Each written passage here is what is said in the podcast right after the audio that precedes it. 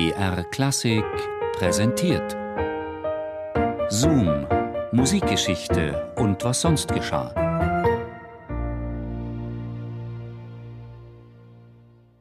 So schön kann sich ein Unheil ankündigen.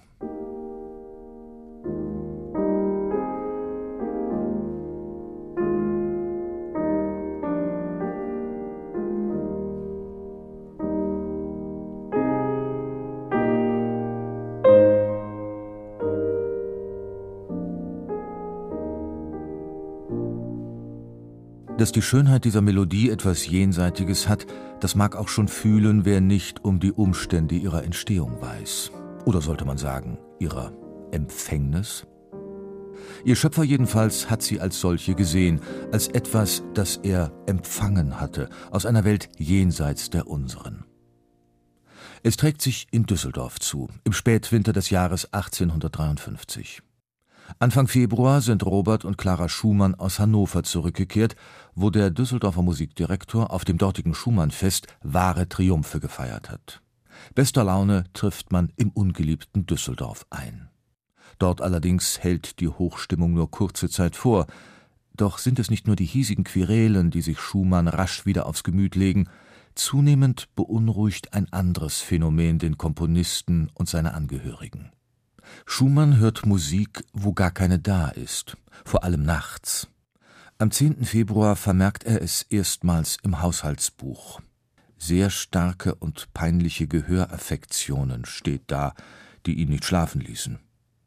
Wenige Tage später treten die Musikhalluzinationen schon fast rund um die Uhr auf. Rupert Becker, der Konzertmeister des Düsseldorfer Orchesters, berichtet über einen gemeinsamen Spaziergang am 14. Februar. Schumann sprach sich heute über eine eigentümliche Erscheinung, die er seit mehreren Tagen wahrgenommen, aus. Es ist dies, das innerliche Hören von wunderschönen, in der Form vollkommenen Musikstücken. Der Klang ist ihm wie ferne Blasmusik, die herrlichen inneren Harmonien zeichnen diesen noch besonders aus. Selbst als wir im Restaurant saßen, begann sein inneres Konzert, und er war gezwungen, das Lesen der Zeitung aufzugeben. Er sprach davon, so müsste es sein in einem anderen Leben, wenn wir unsere irdische Hülle abgelegt hätten. Kurze Zeit später berichtet Clara Schumann Freitag, den 17. nachts, als wir nicht lange zu Bette waren, stand Robert wieder auf und schrieb ein Thema auf, welches, wie er sagte, ihm die Engel vorsangen. Nachdem er es beendet, legte er sich nieder und fantasierte nun die ganze Nacht, immer mit offenen, zum Himmel aufgeschlagenen Blick.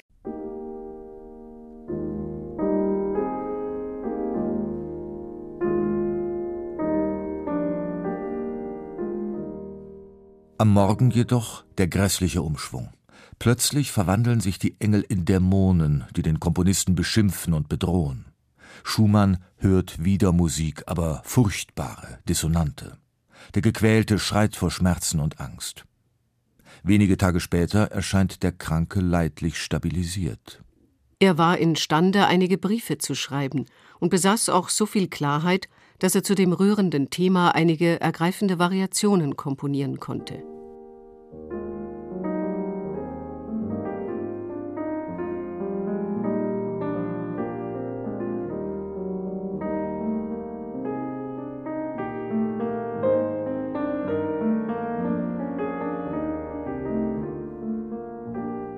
Am 27. Februar 1853 fertigt Schumann eine Reinschrift der Variationen 1 bis 4 an.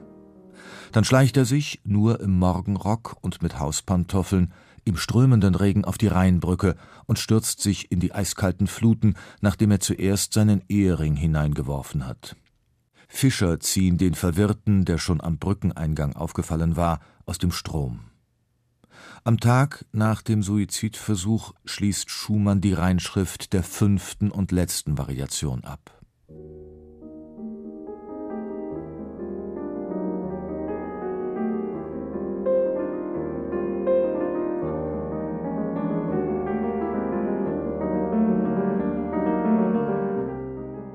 Eine Woche später wird der Komponist auf eigenen Wunsch in die Heilanstalt des Dr. Richards in Endenich aufgenommen wo er nach drei Jahren am 29. Juli 1856 in völliger geistiger Umnachtung sterben wird. Abgesehen von einer kleinen Choralbearbeitung bleiben die fünf Variationen S-Dur über ein eigenes Thema sein letztes vollendetes Werk. In Anspielung auf die, von denen er sie empfangen haben will, werden sie die Geistervariationen genannt werden. Das Stück erhält keine Opuszahl. Die Nachgeborenen, selbst noch die Klaviermusikführer unserer Tage, betrachten es als ein Werk des Niedergangs und haben Unrecht. Denn auch wenn Schumann hier nicht mehr so subtil variiert wie früher, auch wenn das Engelsthema in den ersten vier Variationen sogar weitgehend unverändert erscheint, wer offenen Herzens ist, wird von den Geistervariationen, von ihrer jenseitigen Schönheit auch heute noch tief berührt werden.